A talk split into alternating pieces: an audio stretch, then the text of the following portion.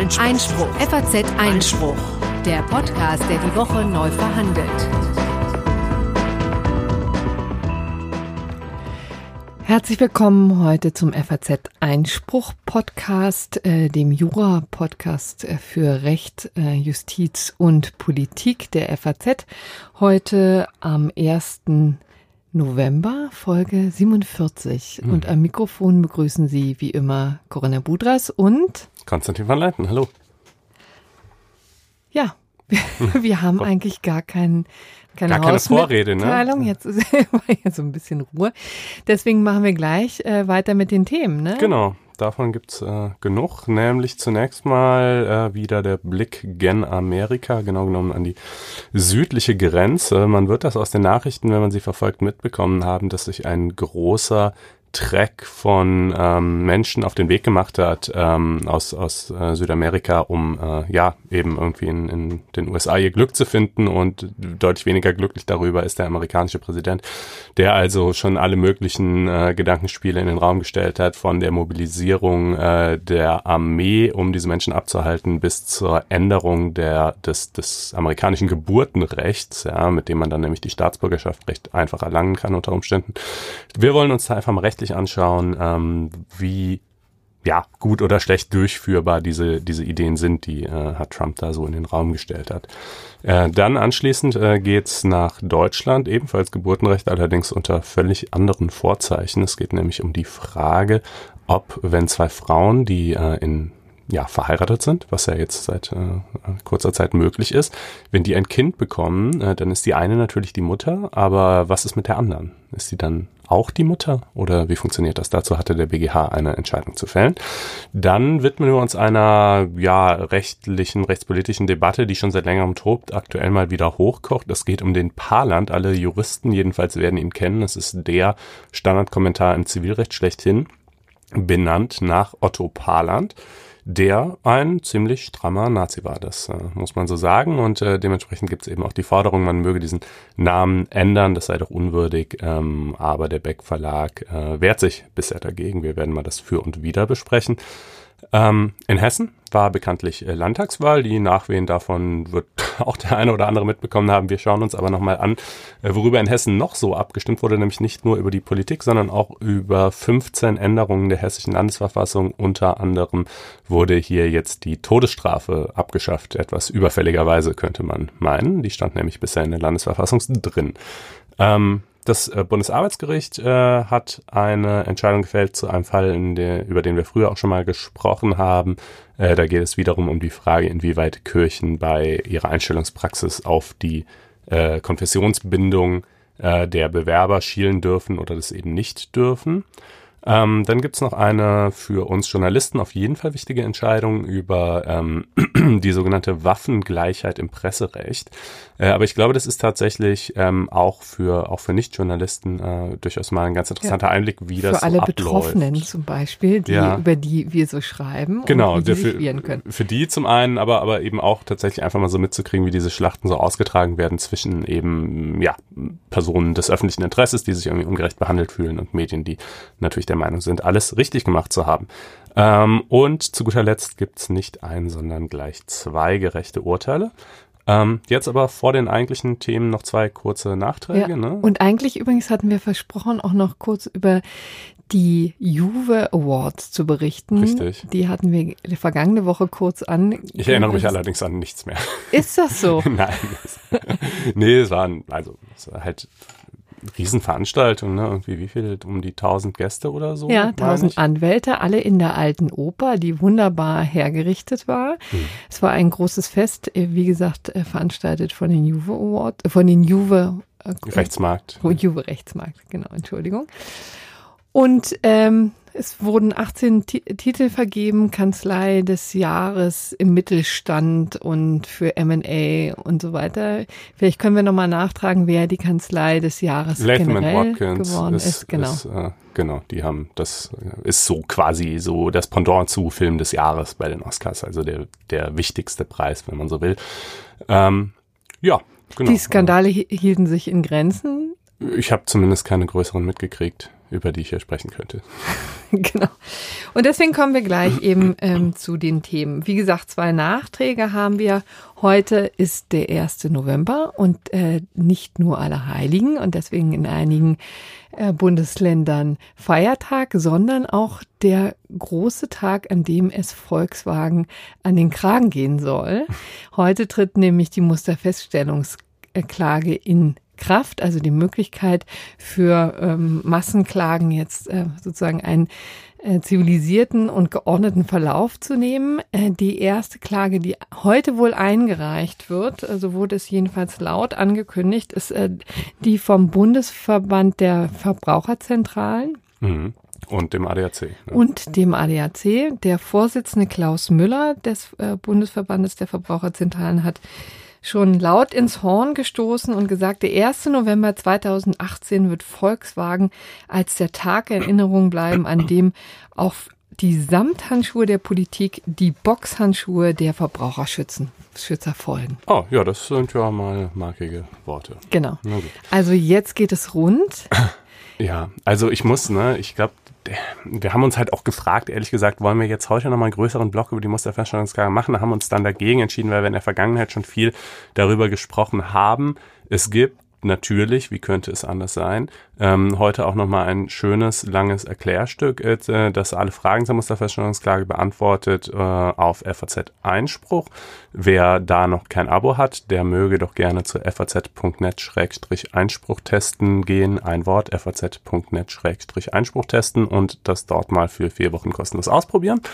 Ähm, und ich denke, wir kommen sicherlich auch nochmal äh, auf kurz oder lang auf die Musterfeststellungsklage zu sprechen, aber vielleicht dann eher, wenn man mal so ein bisschen konkreter sagen kann, wie sie sich denn jetzt bewährt oder nicht. Also es gibt viele, viele äh, Doomsday-Sayer, die irgendwie sagen, das ist äh, von Anfang an zum Scheitern verurteilt. Ähm, Dazu zählen wir doch auch, oder? Also ja, ich, ich bin auch skeptisch, aber, aber andererseits warten wir es mal ab. Also irgendwie. Ähm, also in im Zusammenhang mit ähm, Volkswagen, jedenfalls bin ich das auch. Mhm. Also, denn Volkswagen hat eben auch schon darauf hingewiesen, dass ja dann, um tatsächlich auch Schadensersatz zu bekommen, jeder Einzelne dann vor Gericht ziehen müsste, um seinen Schaden auch zu belegen. Ne? Das mhm. ist ja dieses, dieses Konstrukt, ne? das zweistufige Verfahren. Jetzt geht's nur um die Feststellung und dann tatsächlich den Schaden muss man dann auch noch vor Gericht beweisen. Und da hat Volkswagen schon ziemlich deutlich gemacht, das wird jeder Einzelfall das auch ist natürlich auch schon mal äh, echt ein Statement. Ne? Genau, also, auch streitig sozusagen vor Gericht geführt, ne? denn ähm, sie sagen, wenn wer jetzt hier seinen Wagen äh, exzessiv nutzt, der muss natürlich damit rechnen, dass dann der Schaden umso geringer ausfällt. Also die mhm. haben ziemlich deutlich gemacht, dass sie da nicht dann zu einer Pauschallösung übergehen werden, was ja die Hoffnung ist in diesem Zusammenhang, sondern dass dann tatsächlich im Nachgang ähm, wieder. Jeder nochmal ran muss. Ja, das würde den erhofften Effizienzgewinn natürlich weitgehend äh, zumindest zunichte machen. Ähm, aber gleichwohl gucken wir mal, ähm, was dabei rauskommt. Wir verweisen auch auf die früheren Sendungen, wo wir da schon in extenso drüber diskutiert haben. Und äh dann haben wir noch einen Nachtrag ähm, zu Rupert Stadler. Das ist der ehemalige Audi-Vorstandsvorsitzende, der schon seit vier Monaten in Haft saß, eben wegen Ermittlungen der Staatsanwaltschaft München wegen Betruges und der Beeinflussung von Zeugen oder Beschuldigten. Das wurde ihm alles vorgeworfen. Deswegen saß er jetzt vier Monate in Untersuchungshaft, ist jetzt aber rausgekommen, mhm. Anfang der Woche, auf Kaution. Wie hoch die ist, weiß ich eigentlich gar nicht. Wurde auch nicht berichtet, soweit ich weiß. Mhm. Und äh, es gab aber eine Auflage und zwar da, darf er, muss er jeden Kontakt vermeiden ähm, zu einem für das Ermittlungsverfahren relevanten Personen. Ja. Okay. Ja, das war ja auch unter anderem das, was ihn zunächst mal äh, hineingebracht hat, die Unterstellung da äh, unlauter Einfluss geübt zu haben, oder? Ja, genau. Also das war jedenfalls ein großer Vorwurf. So. Okay, aber dann jetzt äh, zu Herrn Trump, ne? Genau, jetzt kommen wir zu Herrn Trump. Ähm, da wird jetzt immer deutlicher, dass die Vereinigten Staaten schon bald wahrscheinlich ein ähnliches äh, Problem haben werden wie Deutschland, Europa im Jahr 2015 hatte. Also es machen sich unglaublich viele Flüchtlinge auf den Weg aus Mittelamerika mhm. vor allen Dingen. Honduras ist ein großes ähm, ähm, Feld ähm, Guatemala, glaube ich auch. Ähm, also ein großes Konfliktfeld, ähm, Staaten, in denen es den Menschen unglaublich dreckig geht und die sich jetzt aufmachen nach Amerika, um dort ähm, ja Asyl zu suchen, mhm. einzuwandern. Das ist übrigens ein ganz äh, faszinierendes Phänomen insofern, als das, glaube ich, gar nicht so völlig klar ist, warum, beziehungsweise warum gerade jetzt. Also warum allgemein ist natürlich schon klar, weil die Lebensbedingungen einfach grauenhaft sind, Kriminalität, Armut etc. Aber warum sozusagen gerade jetzt sich dieser große Track in Bewegung setzt, das hatte da wohl so in sozialen Medien so Aufrufe gegeben und irgendwie hat es dann so eine Eigendynamik entwickelt. Ähm, und ich meine, Trump schimpft ja seit jeher über die Einwanderung, auch über die Einwanderung von Mexikanern. Ne? Das ist ja hinlänglich bekannt mit der Mauer, die er da hat bauen wollen und so. Und nun rollt also diese Menschenmenge auf die südliche Grenze der USA zu und äh, wie Gen ist da seine Reaktion? Die Reaktion ist eben. Äh, wir schaffen das. Genau, der hat jetzt genau. We, we can do it. Yes, yeah, let's can. do it. Yes, we can. Ähm, nee, das blanke Gegenteil natürlich. Ähm, also er hat schon angekündigt, jetzt das Militär einzusetzen äh, an der Südgrenze der Vereinigten Staaten zu Mexiko, denn von dort kommen ja die Einwanderer das ist übrigens durchaus auch möglich. Also da, da gab es eben auch Diskussionen, inwieweit ähm, das einsetzbar ist, das Militär, denn das gilt ja ähnlich wie bei uns, dass ähm, auch das Militär nur vor allen Dingen für ähm, Konflikte außerhalb der Vereinigten Staaten eingesetzt werden kann. Ähm, ähnlich wie es auch hier in Deutschland ist, da darf das Militär ja auch nicht äh, innerdeutsche Konflikte sozusagen lösen. Das ist dann eben der Polizei ähm, vorbehalten. Und in Amerika geht es eben, wenn das, also kann zum Beispiel den National Guard, also die Nationalgarde eingesetzt werden, die so eine ganz interessante Twitter-Stellung hat, also die eben einerseits in Kommunen tätigt werd, wird nach, ähm, nach äh, so Katastrophen, Naturkatastrophen mhm. insbesondere, oder eben auch in Übersee in Konfliktregionen eingesetzt wird. Also sozusagen dieses zweischneidige Schwert eben mhm. ist der Vereinigten Staaten. Also und hier ist es eben so, dass sie tatsächlich unterstützend tätig werden können an der Grenze.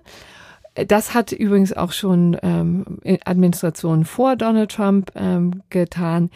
Nun gibt es aber in, insbesondere konservative Stimmen, die sagen, na daran ist nicht besonders viel das, das wird nicht so wahnsinnig viel an der Situation ändern, weil es letztendlich die Einwanderungsgesetze sind, die geändert werden müssten, um den Zustrom an Einwanderern einzudämmen.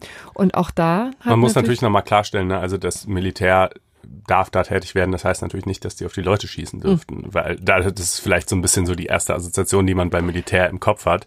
Ähm, aber genau, die, so weit geht's natürlich nicht. Richtig, ähm, das wäre dann der Beatrix von Storch Ansatz.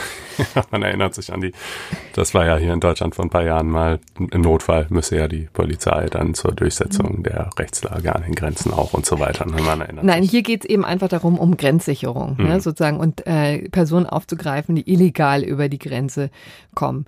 Aber nun hat äh, eben die, äh, haben die Vereinigten Staaten eben sehr liberale Einwanderungsgesetze und an denen möchte jetzt eben Donald Trump natürlich auch schrauben und hatte ein, eine Idee, die ihm jetzt äh, wohl gekommen ist. Jedenfalls hatte sie jetzt in einem Interview auf HBO geäußert und auch über Twitter flankiert. Und da geht es im Wesentlichen darum, eins der größten liberal, also oder liberalsten Regelungen in, ähm, im amerikanischen Staatsbürgerrecht zu kippen, nämlich einfach das Recht ähm, eines jeden, der in Amerika geboren ist, die amerikanische Staatsbürgerschaft zu bekommen. Ne? Mhm. Das, ist das reichte bisher tatsächlich aus. Ja. Also ich konnte schwanger, hochschwanger ja. über die Grenze in den USA entbinden und dann war zwar nicht ich, aber mein Kind äh, amerikanischer Staatsbürger. Genau, das ist in der Tat auch häufiger passiert. Ähm, nicht ich glaube nicht, dass es sozusagen der allererste Anwendungsfall mhm. ist. Ne? Natürlich ist es eben so, dass wahnsinnig viele Einwanderer ähm, nach Amerika kamen, da auch schon ähm, eine Weile gelegt haben und dann natürlich Klar. Kinder bekommen haben und da ähm, die dann sehr einfach die Staatsbürgerschaft bekommen haben. Aber das war sozusagen das Grundprinzip, verankert eben im 14. Verfassungszusatz der amerikanischen Verfassung äh, von 1867. Und das ist eben ein sehr alter Grundsatz, der auch nicht so leicht ähm, nicht so leicht äh, wahrscheinlich über Bord äh, geworfen über Bord wird. geworfen werden kann. Also er ist ja der Donald Trump ist ja der Meinung, er, es reiche ein präsidiales Exekutivdekret, äh, wie er sie ja schon auch mannigfaltig jetzt ähm, erlassen hat in den vergangenen Jahren. Das war ja insbesondere in den ersten in der ersten Amtszeit ein ganz wichtiges Mittel für ihn, Politik zu machen. Und er ist jetzt der Meinung, ähm, das würde ausreichen, um diesen Verfassungszusatz komplett zu kippen. Da gibt es ähm, auch natürlich erhebliche Zweifel daran. Gibt schon unglaublich viele, die sagen, nee, so einfach wird es nicht gehen. Aber man, es ist interessant, sich mal anzugucken, was da eigentlich drin steht und äh, zu sehen, welche Ausnahme er da eigentlich oder woran er es eigentlich festmachen möchte, dass er der Meinung ist, das könne man relativ einfach ähm, kippen. Und zwar steht da eben drin, dass alle Personen, die in den Vereinigten Staaten geboren oder eingebürgert sind und deren Gesetzeshoheit unterstehen, Bürger der Vereinigten Staaten sind. Und das ist eben genau der Punkt, dieses der Gesetzeshoheit unterstehen. Ja, er stellt sich eben auf den Standpunkt und wird auch natürlich den einen oder anderen Juristen hinter sich versammelt haben, der sagt, die illegalen Einwanderer stehen eben nicht unter unserer Gesetzeshoheit. Mit Ausnahme natürlich derjenigen Gesetze, die man gegen sie zur Anwendung bringen möchte, beispielsweise um sie wieder außer Landes zu schaffen. Ja, das wahrscheinlich ist da so eine, ein gewisser logischer Bruch drin, aber er argumentiert erstmal so. Er sagt eben, er möchte ja das äh, Geburtsrecht sozusagen nur einschränken für äh, illegale Einwanderer. Ne? Also für alle anderen Mhm. soll es dann ähm, möglich sein, also eben auch wie bisher, wer sich da rechtmäßig aufhält und auch schon länger aufhält, äh, für den soll das immer noch gelten. Also es ist erstmal die Frage, inwieweit man so eine Ungleichbehandlung überhaupt verankern kann. Das Mhm. wäre vielleicht die erste. Und der zweite Punkt ist eben, dass er äh, als ähm, Wege eben äh, heranzieht, äh, dass sie eben nicht der Gesetzeshoheit unterstehen. Ne? Was man da, glaube ich, gerade nochmal, um äh, Verwirrung vorzubeugen, äh, einschieben könnte, wer sich an die Debatte um die Dreamer erinnert. Ja. Diese äh, jungen Kinder oder ehemals jungen Kinder, dann inzwischen jetzt auch schon durchaus volljährigen Menschen, äh, um deren Bleiberecht äh, vehement gestritten wird in den USA. Ähm, die sind aber eben nicht in den USA geboren, dann wären sie ja nach bisherigem Recht jedenfalls amerikanische Staatsbürger, dann gäbe es auch keinen Streit darüber, ob sie in den USA bleiben dürfen oder nicht, sondern die sind in sehr, sehr jungen Jahren mit ihren Eltern zusammen illegalerweise eingereist, konnten natürlich dafür selber nichts, ist ja klar, und haben dann aber faktisch den, den absoluten Großteil ihres Lebens in den USA verbracht, aber die sind halt keine Staatsbürger. Ähm, und deshalb ist gibt's halt bei denen immer die Frage, dürfen die bleiben oder, oder werden sie außer Landes geschafft. Ähm, ja. Ja, und Amerika wird jetzt eben darüber diskutieren, ob das eben so einfach geht, also durch ähm, Exekutivdekret das einfach abzuwenden, dieses Recht. Ähm, es gibt eben etliche, die sagen, dafür ist eine Verfassungsänderung nötig. Und äh, dazu braucht man eben an die Mehrheit im US-Kongress und drei Viertel der Bundesstaaten müssen außerdem zustimmen. Also das wiederum wären relativ hohe Hürden, um das auf dem vielleicht normalen Wege zu ähm, äh, zu regeln und das ist auch ziemlich unwahrscheinlich. Ja, also die amerikanische Verfassung, anders als das deutsche Grundgesetz, wird ja extremst selten bis nahezu nie geändert. Ne? Also die Hürden sind unfassbar hoch, das ist denen halt äh, wirklich äh, so heilig wie äh, die Bibel, eben irgendwie einem gläubigen Christen oder so und äh, da rühren sie echt äh, nichts dran an in aller Regel. Ja. So, und dann könnte man hier nochmal einen Blick äh, werfen nach Deutschland, äh, denn was Donald Trump ja auch gesagt hat, ist, dass Amerika ähm, das der einzige Land auf der ganzen Welt ist, das so liberale Regeln hat. Ähm, stimmt angeblich nicht ganz. Äh, also sollen noch äh, ungefähr an die 30 weitere Staaten sein. Das habe ich jetzt nicht überprüft, aber ich kann zu sagen, dazu sagen, was in Deutschland gilt. Das ist in der Tat ein ganz an, anderes äh, Prinzip. Da gilt ja das Abstammungsprinzip. Also grundsätzlich muss mindestens ein Elternteil Deutscher sein, um hier ähm, automatisch die deutsche Staatsbürgerschaft zu erhalten. Es Also weiterzugeben an die Kinder. Ja, ja, genau. Es ist aber so, dass es seit 2000 in Deutschland auch das Geburtsortprinzip geht. Also das ist eine sehr eingeschränkte Variante des amerikanischen Prinzips. Denn hier geht das sozusagen auch, wer in Deutschland geboren ist und keine deutschen Eltern hat. Aber die, von den Eltern muss mindestens einer seit acht Jahren äh, in Deutschland gelebt haben, also auch seinen ständigen Wohnsitz gehabt haben und ähm, außerdem eine unbefristete Aufenthaltsgenehmigung haben. Ah, okay. Also das ist ähm, insofern schon auch äh, natürlich ein sehr eingeschränkte ähm, Geburtsortsprinzip, äh, aber auch das gibt es hier. Das ist eben so eine doppelte.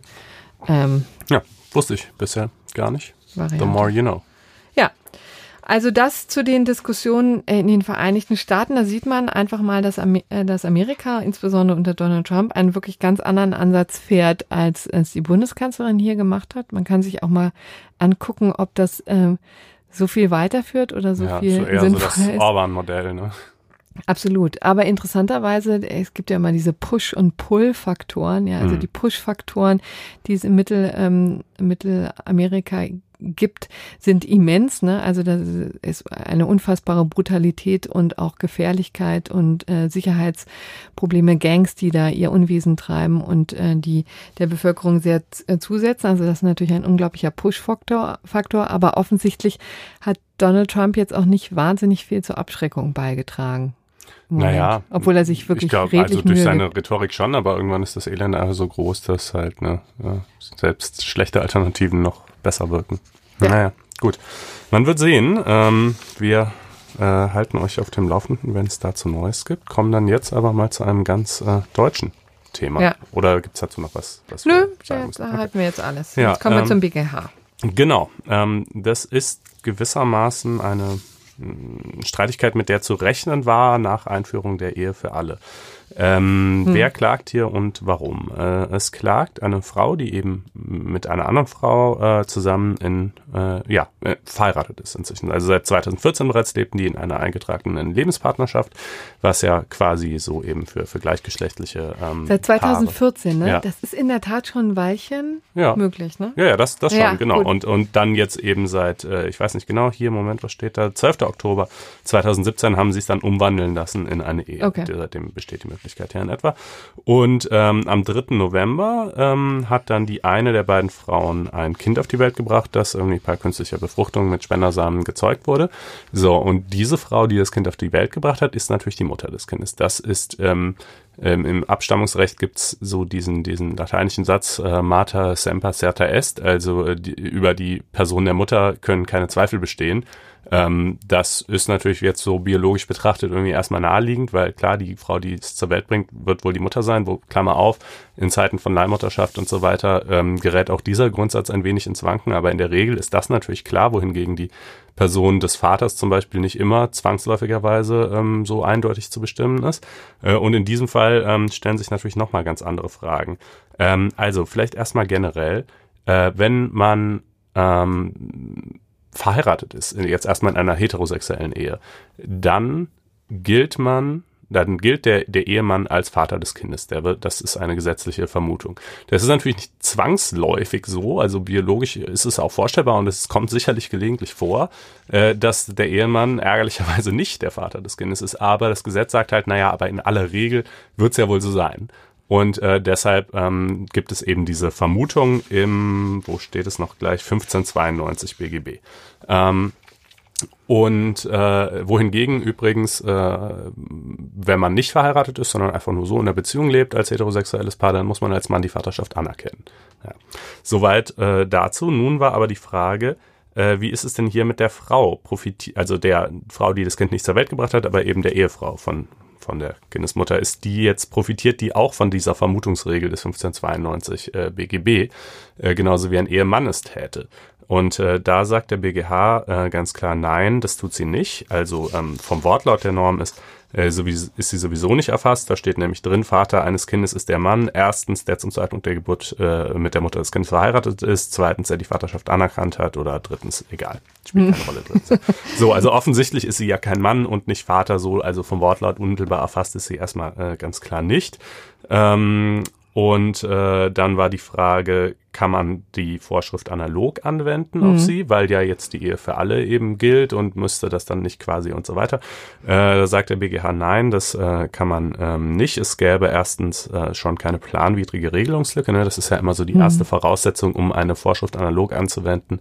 Vielleicht kleiner Exkurs auch für die Nichtjuristen. Ne? Es kommt manchmal vor im Recht, dass Dinge, Sachverhalte vom Gesetz nicht unmittelbar ausdrücklich dem Wortlaut nach geregelt sind, aber man so das Gefühl hat, na, aber hier haben wir so eine Regel, die erfasst so ähnliche Situationen und die müsste doch eigentlich auch dem Sinn und Zweck mhm. der Sache nach für diese Situation gelten. Und dann kann man die möglicherweise analog anwenden, diese Vorschrift, aber die erste Voraussetzung ist eben, dass die bestehende Regelungslücke planwidrig ist, also dass das ein, quasi ein, ein Fehler, ein unabsichtliches Versehen war, äh, dass dieser Sachverhalt nicht geregelt wurde. Und schon da sagt der BGH, nein, das ist hier nicht der Fall, äh, denn es gibt im Bundesjustizministerium eine Arbeitsgruppe, die sich ganz ausdrücklich gerade, ähm, also die hat ähm, kurz vor Verabschiedung der Ehe ihre, ihren, ihre Beschlussempfehlung vorgelegt zur Neuregelung des Abstammungsrechts aller möglicher Dinge, unter anderem auch dieser Frage, auch viele andere Fragen. Das konnte in dem Gesetzentwurf nicht mehr berücksichtigt werden, aber mit anderen Worten, das ist im, im Bundesjustizministerium aktenkundig, man macht sich darüber Gedanken, also ähm, es besteht die Absicht, da was zu machen, also kann man schon mal nicht behaupten, dass die, die derzeitige Zustand ähm, planwidrig sei, sondern das ist dem Gesetzgeber schon bewusst, dass das so ist und einstweilen ähm, so beabsichtigt. Und im Übrigen sei die Situation eben auch nicht vergleichbar. Ähm, äh, das ist nämlich das Zweite. Ne? Also um eine Vorschrift analog anzuwenden, müssen die Sachverhalte natürlich eben dann auch in allen wesentlichen Punkten vergleichbar sein. Und äh, da sagt der BGH, die Vaterschaft Kraft Ehe beruht darauf, dass die rechtliche Eltern-Kind-Zuordnung auch die tatsächliche Abstammung regelmäßig abbildet. Hm. Ja, also ja. der Ehemann ist zwar nicht immer, aber doch in aller Regel der biologische Vater des Kindes, wohingegen die Ehefrau sogar in 100 Prozent der Fälle, kann man sagen, nicht biologisch mit dem Kind verwandt sein wird, denn das ist ja bereits die Mutter und, und ja, ist, also ist biologisch eben noch nicht möglich, nicht so wirklich genau. äh, möglich. Wobei doch, wenn man die mitochondrielle DNA, das ist eine ganz faszinierende Sache. Es gibt inzwischen so drei Elternbabys, wo tatsächlich die DNA ah. von zwei Frauen einfließt. Aber das führt jetzt zu weit und ist auch hier nicht der Fall und tut insoweit nichts zur Sache, ist aber übrigens ein ganz faszinierender Forschungszweig, nur mal so am Rande. Ähm, und äh, ja, demnach eben, ne, und ich, also die, grundsätzlich ist natürlich, dann war noch die Frage, die meinten noch, naja, vielleicht Verstoß gegen Artikel 3 Grundgesetz, sei das nicht eine unfaire Ungleichbehandlung homosexueller Paare gegenüber heterosexuellen Paaren. Ähm, da sagt der BGH aber eben auch nein. Und die, der Grundgedanke ist natürlich so ein bisschen, okay, im Eherecht ist man inzwischen der Meinung, auch wie ich finde, auch richtigerweise, dass eine totale Gleichstellung von heterosexuellen und homosexuellen Paaren äh, erstens möglich und zweitens geboten ist ähm, aus, aus Gleichstellungsgesichtspunkten. Im Abstammungsrecht ist dieser Gedanke zumindest nicht in gleicher Weise zwingend, weil natürlich eben nicht nur die beiden Partner tangiert sind, sondern immer noch ein Dritter, nämlich das Kind. Und ähm, ohne da jetzt ins Detail einsteigen zu wollen, ähm, was, was irgendwie äh, daraus äh, folgt, oder was jetzt irgendwie für Kinder besser oder schlechter sei, aber es macht jedenfalls prinzipiell einfach mal rechtsdogmatisch gesprochen einen Unterschied, ob ähm, da noch jemand Drittes von diesem Verhältnis tangiert wird oder nicht. Und ähm, das rechtfertigt grundsätzlich mal eine andere Behandlung dieser beiden Sachverhalte, sagt hm. der BGH. Das Problem ist ja, dass ich damit, äh, dass es ja damit auch nicht getan wird, denn mit der nicht getan ist, denn mit der Abstammung sind ja, gehen ja viele Rechte einher, hm. ne? insbesondere, also die will es ja nicht einfach nur klargestellt haben, sondern es geht ja auch um Erziehungsrecht, um Erziehungs- und Unterhalts- und äh, Aufenthaltsrechtliche aber Dinge. Äh, natürlich, äh, das muss man natürlich, äh, habe ich jetzt in der Tat ganz ähm, vergessen äh, zu sagen. Sie kann das Kind natürlich adoptieren. Ja. Ja. Also das ist halt bisher die Option für gleichgeschlechtliche Paare. Das ist halt umständlicher. Ja, macht's umständlicher. Äh, macht's umständlicher. Ähm, aber ja, da sagt der BGH, also der äußert sich natürlich auch nicht dazu, ob er das gut oder schlecht findet. Das ist ja nicht seine Aufgabe, sondern er sagt nur, es ist jedenfalls nicht, also die derzeitige Rechtslage ist halt klar so, wie sie ist. Ähm, wenn der Gesetzgeber was ändern will, kann das machen, aber ansonsten ist es jetzt auch nicht irgendwie, verstößt es jetzt nicht gegen Artikel 3 oder ähnliches, dass es eben diese Unterscheidung noch gibt. Könnte aber in der Tat sein, dass das jetzt die Überlegungen im Bundesfamilienministerium oder wer überlegt gerade? Ähm, also die Arbeitsgruppe zum Abstammungsrecht saß tatsächlich im Bundesjustizministerium, ähm, aber äh, das wird natürlich zwischen den Ministerien äh, abgestimmt. Die haben letztes Jahr eben so ein, ein ganz umfassendes Papier vorgelegt, was alle möglichen Fragen im Abstammungsrecht adressiert. Ähm, und äh, tja, ob das, ob und wann das äh, Realität wird, ist natürlich äh, wie immer eine Frage des politischen Willens, vielleicht auch eine Frage davon, wie lange wir zum Beispiel überhaupt die aktuelle Regierungskoalition überhaupt noch haben ah. werden. Ähm, das äh, wird man alles sehen. Wenn sich da konkret was regt, dann äh, halten wir euch dazu natürlich auf dem Laufenden. Gut. Also offensichtlich gibt es hier dann gesetzgeberischen Bedarf. Ja. So, kommen ja. wir jetzt zu einem heiklen Thema, mhm. der Paarland. Ja. Jener Gesetz, Kom Gesetzeskommentar, der so viele Juristen erfreut, der äh, viele Studenten auch begleitet in ihrem Studium, der andere in den Wahnsinn treibt, weil er wirklich voller Abkürzungen ist, die es wirklich nur dort gibt. Ja. Ganz, ganz bemerkenswert. Aber er freut sich eben auch durch diese Knappheit und Kürze einer unglaublichen ja. ja, Beliebtheit ist ein bisschen viel gesagt, aber ist jedenfalls sehr also wer, wer da noch nicht reingeschaut hat, ich fühle mich ja durch diese jetzt in den letzten Jahren aufgekommene Internet-Memsprache, wo so ich durch i abgekürzt wird und und äh, eine oder eins einfach durch die Zahl eins ähm, äh, immer so an den Pader. Ja. der hat das schon viel früher gemacht. Also ne, das ist einfach äh, im Sinne der Verknappung und Platzersparnis ist da kaum ein Wort ausgeschrieben, sondern fast alles abgekürzt. Man kann es erstaunlich gut lesen. Es funktioniert dann irgendwie doch schon. Man versteht immer, was gemeint ist, ähm, aber ist halt so ein bisschen ähm, gewöhnungsbedürftig. Ähm, das allerdings ist jetzt natürlich nicht der Grund, äh, warum äh, diverse Leute Sturm laufen, sondern eben äh, die Tatsache, dass der Namensgeber ähm, Otto Paarland äh, ein äh, ja sehr strammer Rechter war. Ich kann einfach mal kurz hier was Ja, sag doch mal, was der ähm, gemacht hat. Zur Person Otto Paarland, das ist jetzt vom Beck Verlag selber, ja. Ähm, die, die haben das auf ihrer Homepage stehen und auch inzwischen muss man sagen, bereits auf, auf vergangenen Protest hin auch eine, ein kritisches Vorwort in den Parland aufgenommen zur Person Otto Parlands. Und da heißt es eben, Otto Parland war seit 1906 Richter an verschiedenen Gerichten. Mit 56 Jahren trat er am 1. Mai 1933 in die NSDAP ein. 1934 wurde er Präsident des Reichsjustizprüfungsamtes. In dieser Funktion trug er dazu bei, die Juristenausbildung nationalsozialistisch auszurichten. Ähm, ja, also ist ein strammer Parteisoldat gewesen ja. und war eben sehr einflussreich, weil er tatsächlich quasi den Nachwuchs, den braunen Nachwuchs ja. heraus gebildet hat. Also er war jetzt vielleicht nicht gerade in einer Linie zu nennen, sagen wir mal, mit, mit den Freislers dieser Welt, aber er war, ja, er war auf jeden Fall ein strammer Nazi und, und, und, äh, ja. und ähm, gleichzeitig aber eine, jetzt auch nicht die fleißigste Person, denn es ist jetzt keineswegs so, als hätte er für diesen ähm, Paarland wahnsinnig viel getan oder sehr viel ähm, kommentiert, sehr viel ausgelegt, sondern er war schlicht Nee, derjenige. Hat, also der hat gar nicht. ein Vorwort geschrieben. Ein Vorwort. Also er hat ein Vorwort und, und ich glaube ein Nachwort geschrieben. Er hat niemals, äh, das wusste ich bisher auch nicht, ähm, oder bis vor, bis vor einigen Monaten auch nicht, ähm, niemals auch nur einen einzigen Paragraphen ja. im Parland äh, kommentiert. Äh, er ist eigentlich so ein bisschen, äh, es heißt so auch so halb durch Zufall oder wie auch immer, einfach so, oder vielleicht auch durch mm, irgendwelche Verbindungen. Nee, der eigentliche Herausgeber ist einfach beim Autounfall ums Leben gekommen. Mhm. So Aber berichtet er dann, es ähm, der Beck Verlag. Mhm. Und er wurde dann eben ausgesucht, vielleicht weil er der Erste war, der im ins Schussfeld geriet. Aber ja. jedenfalls ähm, ist er der Namensgeber äh, geworden für eine der erfolgreichsten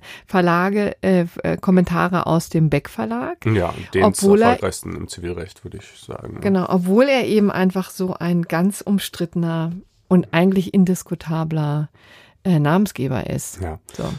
Ja, und deshalb, es gibt dann, äh, es hat sich äh, so zunächst so eine studentische Initiative formuliert, Paarland umbenennen äh, nennt die sich. Da kann man übrigens auch, wir packen es auch in die Show Notes, auf paarlandumbenennen.de gehen. Das ist ein Wort, alles zusammengeschrieben, paarlandumbenennen.de.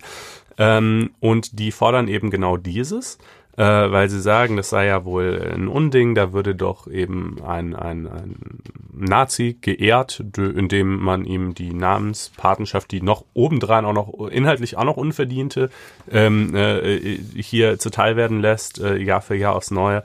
Ähm, man würde ja schließlich irgendwie in Städten gäbe es ja auch keine, keine Adolf Hitler Plätze mehr so ungefähr. Ja, dann sei es irgendwie nicht einzusehen, dass äh, Otto Parland ähm, äh, Jahr für Jahr in neuen Auflagen eben immer wieder erscheint und, und schließlich auch jeder damit irgendwie arbeitet. Und ähm, der Beck Verlag, äh, es gab dann auch viel, also viele haben sich dazu geäußert, viele Juraprofessoren, Fischer Lescano, Dauner Lieb, ähm, alle möglichen. Wir packen euch da mal diverse Links in die Show Notes. Da gab es auch eine breite Debatte in der FAZ dazu, äh, die das für und wieder aufgearbeitet hat. So, und der Verleger Hans-Dieter Beck hat sich, glaube ich, ganz lange Zeit nicht zu Wort gemeldet, aber mhm. jetzt musste er, weil der Druck zu groß wurde, denn es haben drei grüne Senatoren, Justizsenatoren, mhm. sich zusammengetan und äh, quasi den Beck Verlag da gehörig unter Druck gesetzt. Ja, also das ähm, waren Till Steffen, die, äh, der aus Hamburg? Äh, genau aus Hamburg, Dieter Leuninger aus Thüringen und Dirk Behrendt aus Berlin, die eben einfach auch nochmal diese, diese, das war so, dass, wie gesagt, die Debatte gab es vor ein paar Monaten schon mal, dann ist es ein bisschen abgekühlt und jetzt haben sie es aber wieder irgendwie neu äh, aufgegriffen, auch mit ziemlich deutlichen Worten. Also ähm, ich erwarte daher von dem Verlag, dass er seiner Verantwortung gerecht wird und den Kommentar umbenennt, sagt äh, zum Beispiel der Berliner Justizsenator Dirk Behrendt. Ähm, und äh, ja, bisher hat sich Beck nicht wirklich bewegt, also insoweit, als dass sie eben dieses kritische Vorwort aufgenommen haben, ähm, aus dem ich gerade ein bisschen was zitiert habe. Und da heißt es auch, und das ist natürlich, also das, das äh, finde ich schon durchaus bedenkenswerte Gegenargument. Äh, Geschichte, problematische zumal, wird durch Verschweigen nicht ungeschehen, sondern gerät in Vergessenheit. Auch deswegen und nicht etwa als posthume Anerkennung der Person Otto Parland halten wir am Titel des Werks Parland fest. Mit dem Titel bleibt die Geschichte der Entstehung des Werkes präsent und bietet auch in Zukunft Anlass zur kritischen Reflexion. Ähm, das ist das äh, offizielle Argument von Beck, das inoffizielle ja. Argument, was natürlich nicht vorgetragen wird, aber sicherlich auch eine Rolle spielen dürfte, ist einfach die Tatsache, dass die Marke, mag sie historisch vorbelastet sein, wie sie will, super bekannt ist und dass kein Unternehmen eine extrem bekannte Marke gern ersetzt. Ja, also wenn du erstmal mhm. eine Marktdurchdringung, so jeder kennt den Palan, zumindest in Juristenkreisen, ist genauso wie man jetzt auch, McDonalds würde jetzt auch nicht gerne seinen Namen ändern, auch wenn irgendwelche schändlichen Dinge über, über McDonald rauskämen. Gibt es überhaupt den Herrn McDonald? Ich weiß Ja, natürlich, Ronald ja? McDonald. Ach so, Ronald, ja, ja, naja, siehst du, also. Ähm, und so, also ne, das ist natürlich das, der, der wirtschaftliche Grund letztlich, warum die es nicht gerne Wobei, wollen. Wobei, ehrlich gesagt, auch der Beck Verlag da gar nicht so sehr hinterm, Beck, äh, hinterm Berg hält, nicht hinterm Beck hält. die haben ja eben eine relativ ähm, ja, umfangreiche Stellungnahmen rausgebracht, jetzt in, äh, in Replik mhm. zu dieser Forderung und haben, da finde ich, waren sie ziemlich widersprüchlich. Da sind sie echt bisschen geeiert. Ne? Also sie haben einerseits gesagt, eben der Titel steht seit mehreren Generationen als Synonym für einen Kommentar mit ausschließlich rechtsstaatlichen Inhalten auf höchstem Niveau. Ja. Mhm. Ähm, und hat sich sozusagen losgelöst. Also der Palan als solcher ist ein eigenständiger Name, der eben genau dafür steht.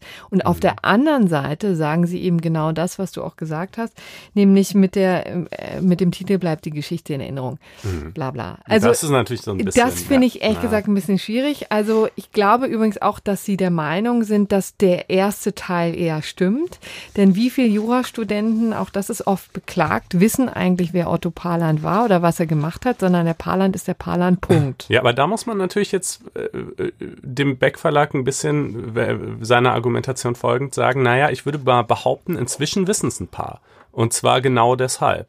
Also wenn der Paarland nicht Paarland hieße, dann würde ich tatsächlich vermuten, es wüsste so gut wie niemand, außer jetzt wirklich Leute, die sich eben mit der Geschichte der Juristenausbildung im Dritten Reich befassen, was die wenigsten sind, weil das nicht prüfungs- und nicht examensrelevant ist.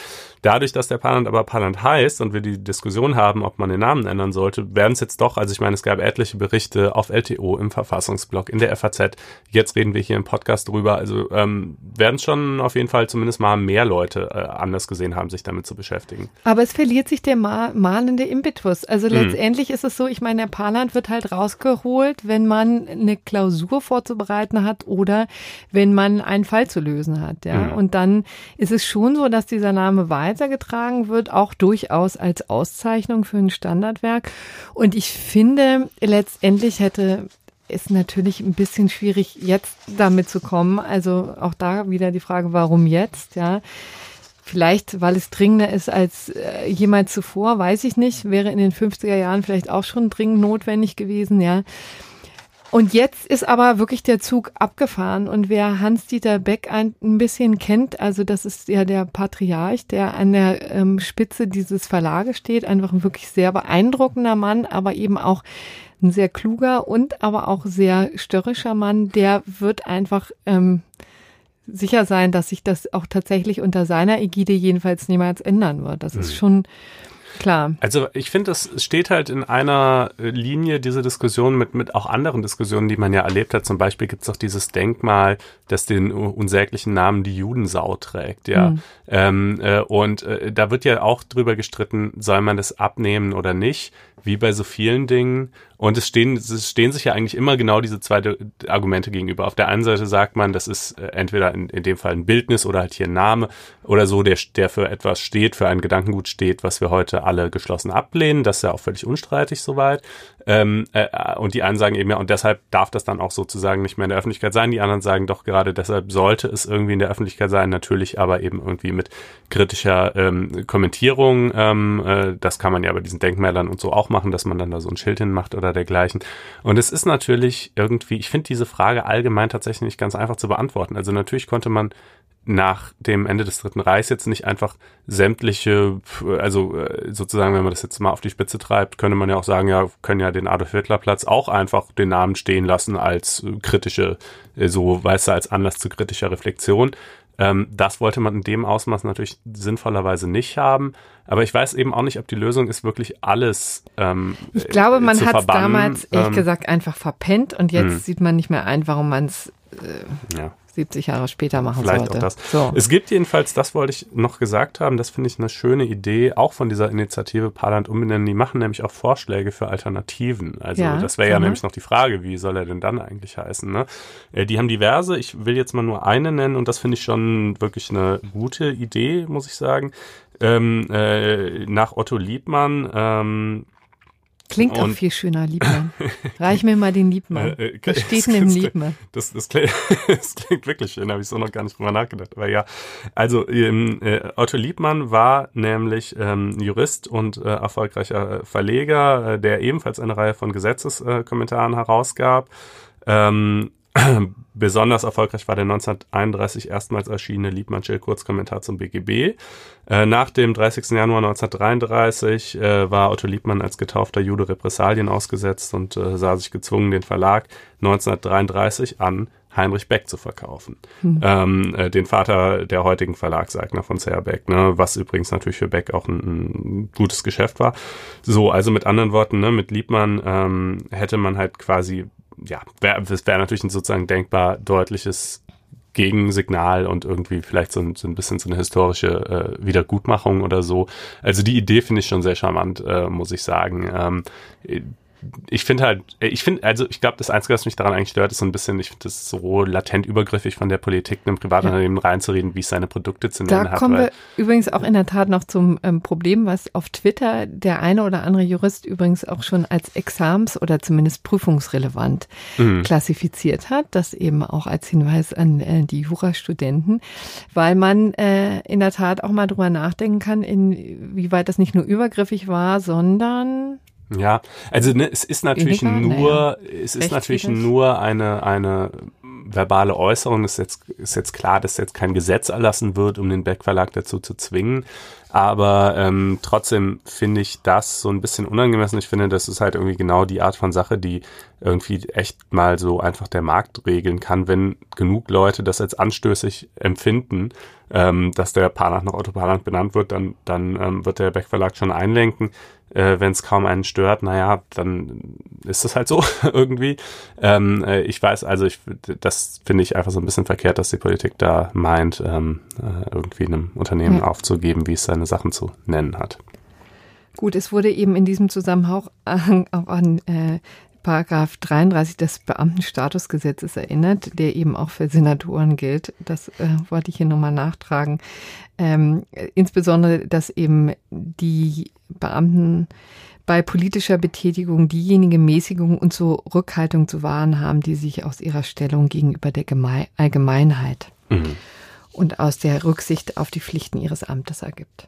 Naja, also das könnte vielleicht auch in dieser Hinsicht relevant sein. Ja wenn man das, also jetzt äh, prüfungstechnisch nicht real juristisch.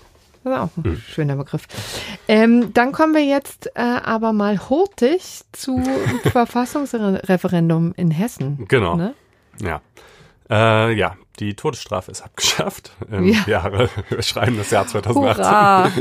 Äh, Also, ne, das ist vielleicht dem einen oder anderen äh, geläufig gewesen, dass die tatsächlich in der hessischen äh, Landesverfassung noch drin stand. Und es wurde eben mh, am vergangenen Wochenende äh, abgestimmt. Zum einen wurde gewählt und man hat das miteinander verbunden. Das ist sicherlich auch zweckmäßig, weil man gedacht hat, ach ja, wenn es jetzt nur ein Referendum über die Landesverfassung ist, da geht, macht sich kaum jemand die Mühe hinzugehen. Aber wenn die Leute sowieso wählen gehen, dann kann man denen da quasi auch noch so einen Zettel hinlegen mit Änderungsvorschlägen zur Landesverfassung. Und das sieht eben die, das hessische Landesverfassungsrecht auch vor, dass Änderungen der Verfassung erstens eine parlamentarische Mehrheit brauchen. Ich glaube sogar zwei Drittel Mehrheit, bin ich jetzt nicht ganz sicher.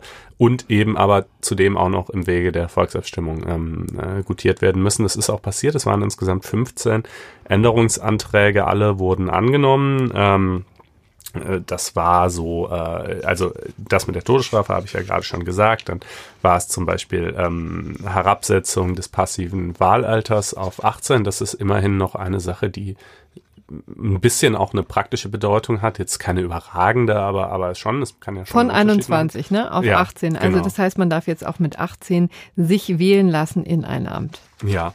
Ähm, und äh, dann eben noch so diverse, äh, diverse weitere Sachen. Ich glaube, die, die Formulierung zur Gleichberechtigung von Mann und Frau wurde jetzt derjenigen im Grundgesetz angeglichen ähm, und äh, diverses weiteres. Ähm, man fragt sich ja vielleicht so ein bisschen so, was bringen diese Landesverfassungen eigentlich? Also wann immer man von verfassungsrechtlichen äh, Verfahren, Streitigkeiten hört, äh, geht es ja eigentlich immer ums Grundgesetz und auch wann immer bedeutende verfassungsrechtliche Entscheidungen ergehen, erlässt die ja eigentlich das Bundesverfassungsgericht und nicht so sehr die Landesverfassungsgerichte. Äh, Das ist halt deshalb so, weil natürlich im Zweifelsfall das Bundesrecht vorgeht, die Landesverfassungen jedenfalls nicht dahinter zurückbleiben können. Sie können darüber hinausgehen, was jetzt die grundrechtlichen Gewährleistungen angeht. Also sie können quasi ihren Bürgern mehr Grundrechte gewähren. Ähm, und da gab es zum, um das mal so ein bisschen zu erhellen, so wofür sind Landesverfassungen gut und was und wofür sind Landesverfassungsgerichte gut. Da gab es ebenfalls in Hessen zufälligerweise letztes Jahr einen äh, Fall. Ähm, da ging es um einen Streik von der äh, Gewerkschaft Cockpit, meine ich. Ähm, und äh, die haben eben, äh, die, die hessische Landesverfassung sieht ein ziemlich weitgehendes Streikrecht vor. Äh, da heißt es, Moment, ich hoffe mal, genau. Äh, das Streikrecht wird gewährleistet, wenn die Gewerkschaften den Streik erklären, steht da ganz einfach. Und äh, dann war eben die Frage, kann sich die Gewerkschaft, obwohl sie streikfremde Ziele möglicherweise verfolgt hat und das sozusagen einfach gerechtlich schwierig wäre, kann sie sich darauf berufen? Und da hat das Hessische Landesverfassungsgericht entschieden, naja, auf dieses, auf diese besonders weitgehende mh, Streikgrundrechte der hessischen Landesverfassung kann, könnte sie sich im Verhältnis zum Staat schon berufen, ja. Hier jetzt aber wiederum nicht, weil hier ja dann auch umgekehrt die Grundrechte äh, der Gegenseite tangiert werden, weißt du, also ähm, eben das Grundrecht des, äh, des Arbeitgebers in dem Fall. Ähm, und das, dann würde ja quasi das besonders weite Streikrecht der hessischen Landesverfassung dazu führen, dass das auch bundesgesetzlich gewährte Grundrecht äh, des Arbeitgebers beschnitten würde, deshalb geht es nicht. Aber das war mal so eine Konstellation, wo irgendwie ähm, Landesverfassungsrecht tatsächlich mal äh, relevant wurde und, und irgendwie ähm, zu einer ganz interessanten Entscheidung geführt hat. Ähm, ansonsten, ja, was, was, was kann man noch so über Landes... Es gibt natürlich so auch so, also viel so lustiges Lokalkolorit in Landesverfassung. Ne? Also das, das gibt's auch äh, immer noch. Also ich meine, die Todesstrafe war jetzt weniger lustig, aber es gibt zum Beispiel in, in der bayerischen Landesverfassung äh, heißt es, äh, der Genuss der Naturschönheiten und die Erholung in der freien Natur, insbesondere das Betreten von Wald, Wald und Bergweide, das Befahren der Gewässer und die Aneignung wild wachsender Waldfrüchte in ortsüblichem Umfang ist jedermann gestattet. Ja, das ist doch ganz erfreulich. Ja, Auch dafür lieben wir die Bayern. Ich Äh. muss sagen, dass das mal klargestellt ist in der Landesverfassung, ist doch schön. Nordrhein-Westfalen schützt Kleingärten ausdrücklich in 29 Absatz 3 der Sollten wir in. Hessen auch. Die Kleinsiedlungen und das Kleingartenwesen sind zu fördern. Also solche Sachen gibt's halt, die haben natürlich alle in, also die praktische Bedeutung ist überschaubar, muss man ehrlicherweise sagen. Aber ähm, äh, ja, jedenfalls äh, ist das mal so. Landesverfassungen sind übrigens auch sehr unterschiedlich. Manche sind doppelt so lang wie andere. Ähm, und äh, wir haben jetzt eben in Hessen diese 15 Änderungen. Wir packen euch einen Link in die Show Notes, wo die alle drin dokumentiert sind. Wir können jetzt nicht alle 15 Stück aufzählen. Genau. Kommen wir jetzt zum Bundesarbeitsgericht, ähm, was das Kirchenarbeitsrecht angeht. Da gab es äh, vergangene Woche eine Fortführung ähm, eines alten Streits. Ähm, wir hatten im vergangenen April, übrigens in Folge 21, schon mal über diesen Fall hier gesprochen. Der ist jetzt ähm, noch nicht endgültig ähm, geklärt, aber zumindest, äh, sagen wir mal so, das Wesentliche ist mhm. jetzt äh, durchgewunken. Also es ging um eine Frau, die sich konfessionslos, die sich auf eine Stelle bei der Caritas entschieden ähm, beworben hat. Sie wollte nämlich äh, an einem Projekt teilnehmen und ähm, das ein Diskriminierungs, äh, den Stand der Diskriminierung in Deutschland in einem Bericht verfertigt hat. Das mhm. wollte die Caritas tun, um einen Parallelbericht eben zu haben zum, ähm, zu dem, was Deutschland da abgeliefert hat, einfach um das mal ähm, gegenzuhalten. Und äh, auf dieser Stellenbeschreibung stand schon drin, dass man äh, eben evangelisch sein muss und auch diese Prinzipien beherzigt haben soll. Sie war eben konfessionslos, wurde noch nicht mal zum Bewerbungsgespräch eingeladen und hat die Stelle nicht bekommen und klagte dann eben auf Schadensersatz in Höhe von ähm, 10.000 Euro. Und das war eben ein alter Streit, der hier so vor den deutschen Gerichten wehrt, äh, gärte, nämlich die Frage, inwieweit die äh, Kirchen sich auf ihr Selbstbestimmungsrecht berufen können und sozusagen in Sachen Arbeitsrecht einfach ihre ein, eigene Suppe kochen können. Der EuGH ist da im April äh, diesen Jahres eben eingeschritten in diesem Fall auch noch in einem anderen, äh, der Chefarztfall, der berühmte, Haben und hat eben ziemlich eindeutig gesagt, das Selbstbestimmungsrecht der äh, Kirchen ist zwar schön und gut, aber das darf jetzt eben auch nicht alles übertünchen, alles überlagern und deswegen muss den Gerichten ein Rest an Überprüfungsmöglichkeit zur Verfügung stehen. Und äh, es darf eben vor allen Dingen nicht so weit gehen, dass die Kirchen jetzt nun jede noch so kleine Stelle in ihrem großen Reich ähm, eben an diese Kirchengebundenheit äh, koppeln dürfen, sondern es geht eben tatsächlich nur für, ja, für, für den verkündungsnahen Bereich. Also da, wo eben es auch tatsächlich darauf ankommt. Also, dass ein Pfarrer natürlich evangelisch sein muss, ist ja ziemlich eindeutig, ja. Aber schon bei diesem Projekt, wo es eigentlich nur darum ging, äh, den, äh, das Ausmaß der Diskriminierung in Deutschland festzulegen, ist das nicht besonders eingängig. Das eben hat der EuGH schon gesagt, der, ähm, das Bundesarbeitsgericht hat das insofern jetzt nachvollzogen in diesem Urteil. Du wolltest was sagen, lieber Konstantin? Ähm, achso, nee, ich wollte nur zum einen darauf hinweisen, dass wir da auch in früheren Sendungen schon drüber gesprochen haben. Wer also zum Beispiel die Entscheidung des EuGH nochmal im Detail nachhören möchte, der kann das natürlich tun. Zum anderen ähm, äh, wollte ich sagen, ist natürlich schon ganz interessant, also weil klar, vielleicht an den beiden Enden des Extrems hat man eben den Pfarrer, wo natürlich auf jeden Fall auf die Konfession geschaut werden darf und keine Ahnung, die, die, die Putzkraft oder so, wo es echt egal sein müsste. Ähm, und dann gibt's aber eben ja schon noch viel dazwischen. Und äh, diese Stelle, das war ja so eine Referentinnenstelle, äh, klar, in erster Linie sollte die diesen Bericht erstellen, aber ich glaube, die sollte dann schon auch so ein bisschen für dessen Vorstellungen zuständig sein. Also es hatte zumindest eine gewisses Maß an, an Außenwirkung. Es war jetzt nicht völliges reines Backoffice, ähm, aber das gleichwohl äh, ist eben trotzdem noch nicht so verkündungsnah, als dass man da auf die Konfession schauen dürfte. Und das äh, stellt zusammen mit diesem Chefarzturteil wirklich die Anstellungspraxis der Kirchen einigermaßen äh, auf den Kopf. Ne? Ja, und es stellt vor allen Dingen auch ähm, die deutsche Gesetzgebung ein bisschen auf den äh, Kopf, denn wir haben hier tatsächlich mal wieder den Fall, wie in so vielen anderen, dass wir jetzt Gesetzestexte in Deutschland haben, die als nicht anwendbar gelten. Mhm. Die aber höchstwahrscheinlich noch jahrelang, wenn nicht ja Jahrzehnte in den Gesetzbüchern herumschlummern und dann womöglich von Jurastudenten oder wem auch immer äh, beherzt hervorgenommen werden. Das wird übrigens auch ähm, schon seit Jahren von der Bundesregierung ähm, recht schlampig äh, gehandhabt. Das wird nicht bereinigt. Ja. Und um es vielleicht hier mal deutlich zu machen, wo, wo hier sozusagen der Wurm drin ist, da muss man nämlich ins AGG schauen, also ins äh, Allgemeine Gleichstellungsgesetz. Da ist eben in Paragraph 9 sind diese Ausnahmen für die Religionen und die Glaubensgemeinschaften eben festgelegt. Denn wie gesagt, es ist ja eigentlich unter deutschem Recht im AGG ja verboten, wegen der Religion überhaupt zu diskriminieren, ne? natürlich auch Geschlecht und Alter und so weiter und so fort, aber es ist eben auch die Religion explizit genannt und dafür brauchte man dann in äh, Paragraph 9 eine explizite Ausnahme für die Kirchen. So.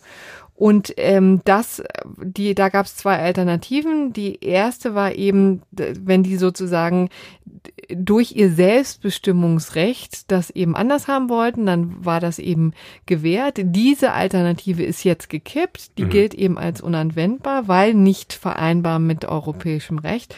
Und die zweite ist noch äh, europarechtskonform auszulegen.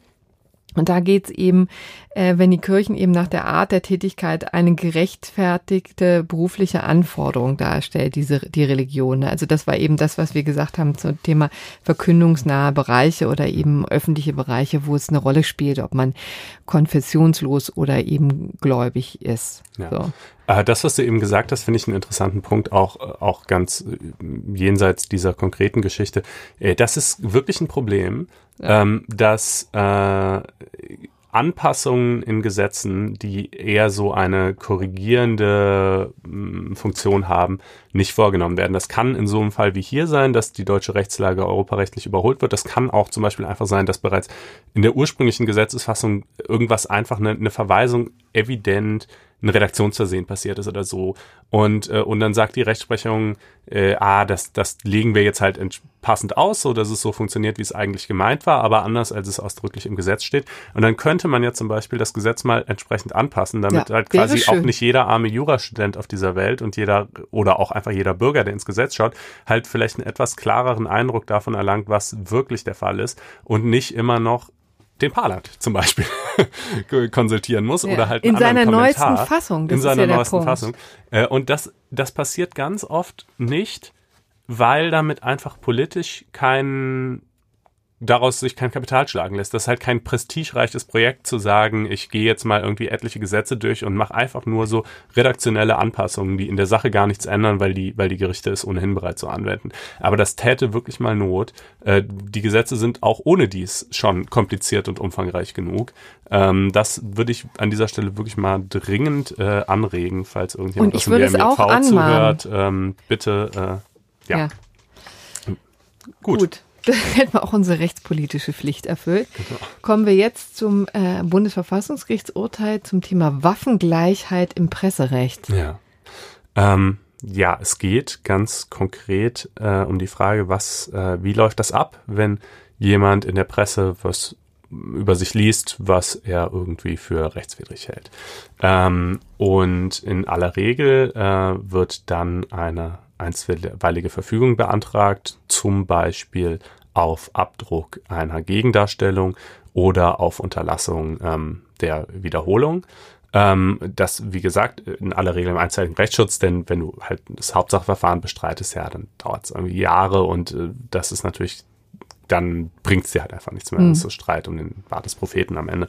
Ähm, so, also dass das irgendwie allbedürftig ist, ist zunächst mal durchaus nachvollziehbar. Aber die bisherige Praxis sah folgendermaßen aus. Man hat sich dann einen Anwalt gesucht, der hat eine einstweilige Verfügung bei Gericht beantragt. Davon hast du als Medium erstmal nichts mitbekommen. Das muss man sich mal vorstellen. Mhm.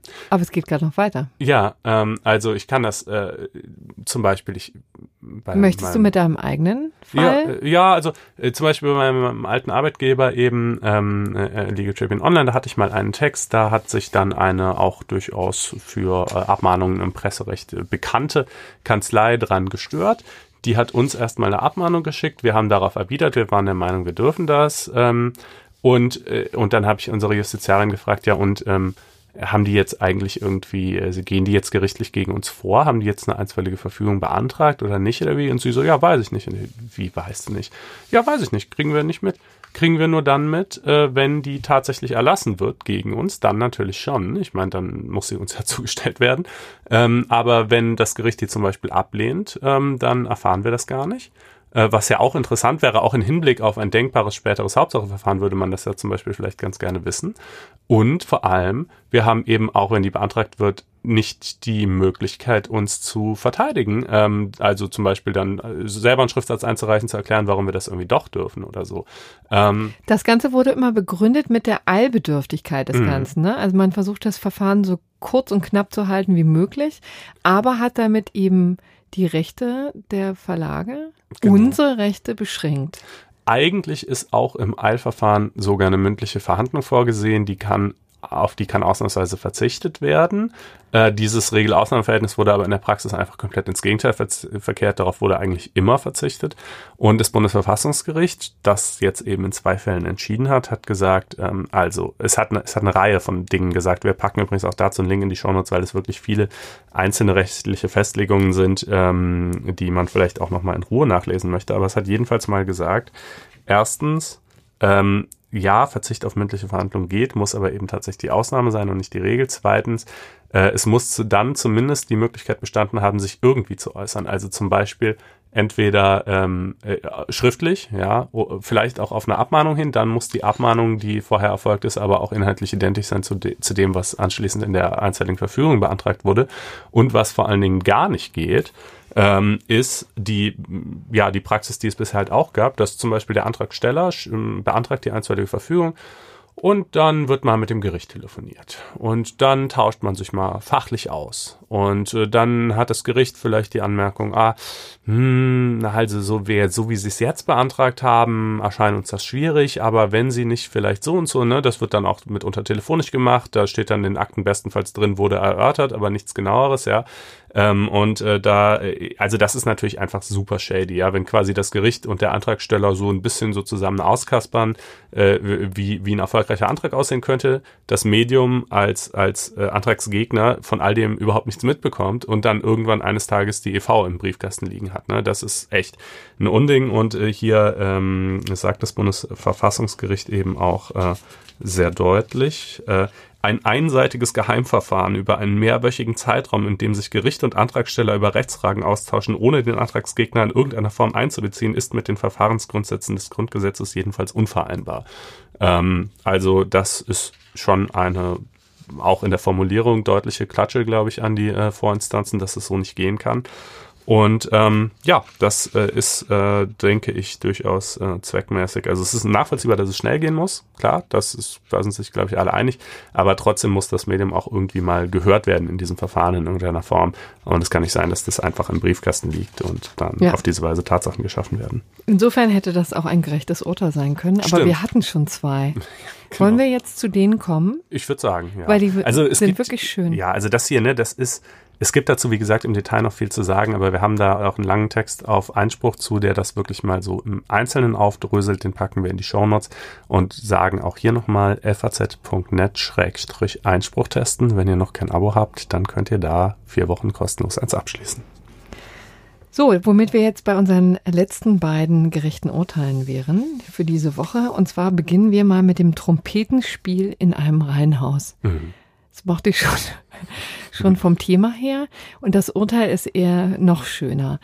Also es ging um einen äh, Berufsmusiker, der eben Trompete spielt in seinem Reihenhaus, äh, der jetzt auch nicht übermäßig geübt hat. Ähm, maximal 180 Minuten, also drei Stunden, das fand ich dann doch schon äh, viel, aber immerhin nicht mehr als zwei, äh, zweimal pro Woche und dann ein bisschen am äh, Wochenende, glaube mhm. ich.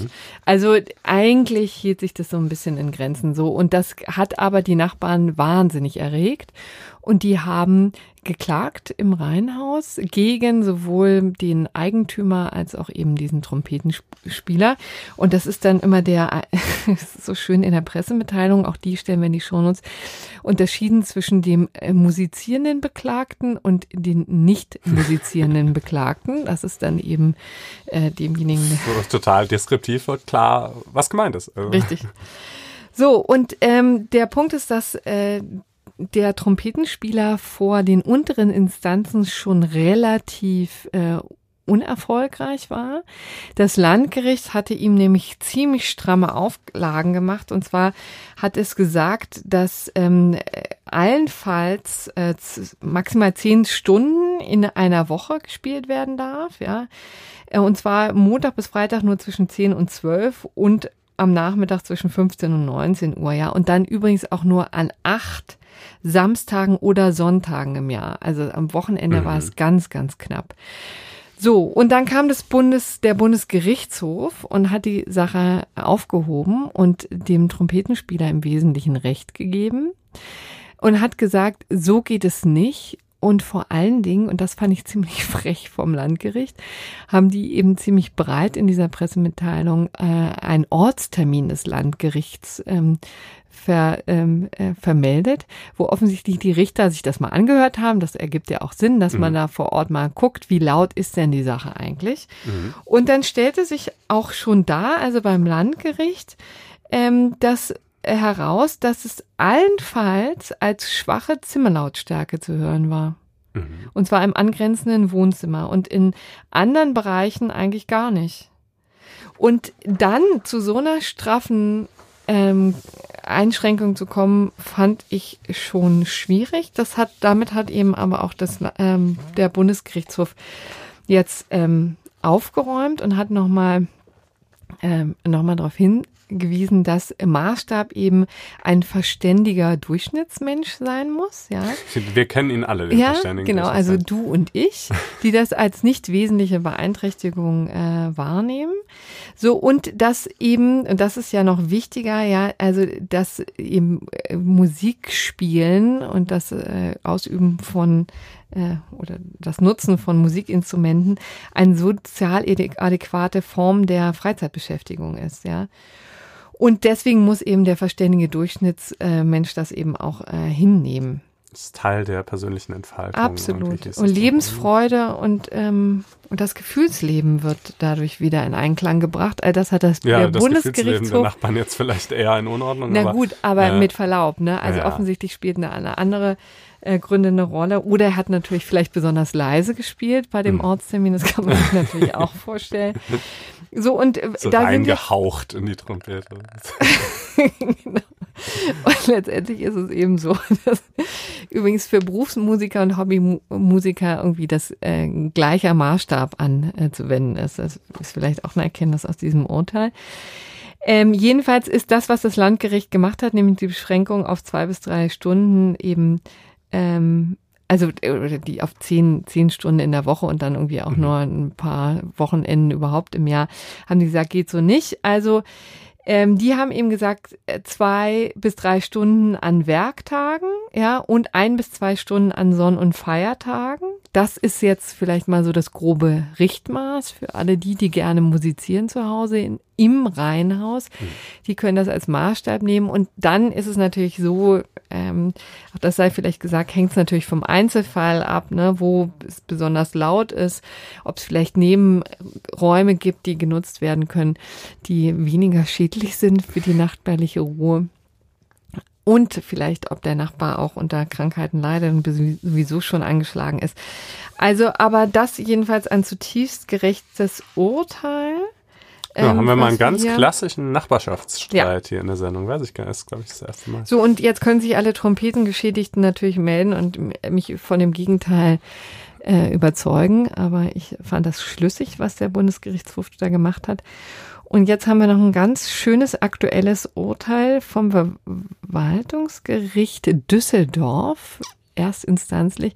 Ein wirklich wunderschöner ja, meine Fall. alte Uni, ja. äh, um die ging es da ja gewissermaßen. So, da ist eine Professorin hingegangen und hat sich 50 Bücher ausgeliehen 50. Ziemlich äh, ein hatte, stattliches Pensum. Arbeitete wahrscheinlich natürlich an einem großen Forschungsprojekt und hat dieses, ähm, diese Bücher dann mal zu Hause liegen gelassen oder eben auch genutzt, was immer sie gemacht hat und jedenfalls 30 Tage zu spät äh, abgegeben und dann staunte sie nicht schlecht, als sie eine ziemlich gesalzene Rechnung präsentiert bekommen hat, denn sie sollte für die 30 Tage zu spät es abgeben 2250 Euro bezahlen. Und zwar war einerseits eine Säumnisgebühr von 20 Euro und dann eine Pro Buch, zusätzliche ne? Also- Verwaltungsgebühr von 25 Euro pro Buch. Genau angeschlagen. Und das sind eben 45 Euro pro Buch mal 50. Da liegt man dann schnell bei 2250 Euro.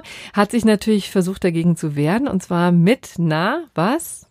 Äh, der, weiß ich nicht. wir Artikel dringend 5. gelesen. Ach Nein, so. Artikel 5 Absatz 3 Satz 1. Vielleicht war es eine Juraprofessorin. Nämlich der Grundsatz äh, für Freiheit der Forschung und Lehre. Ne? Ist ja klar.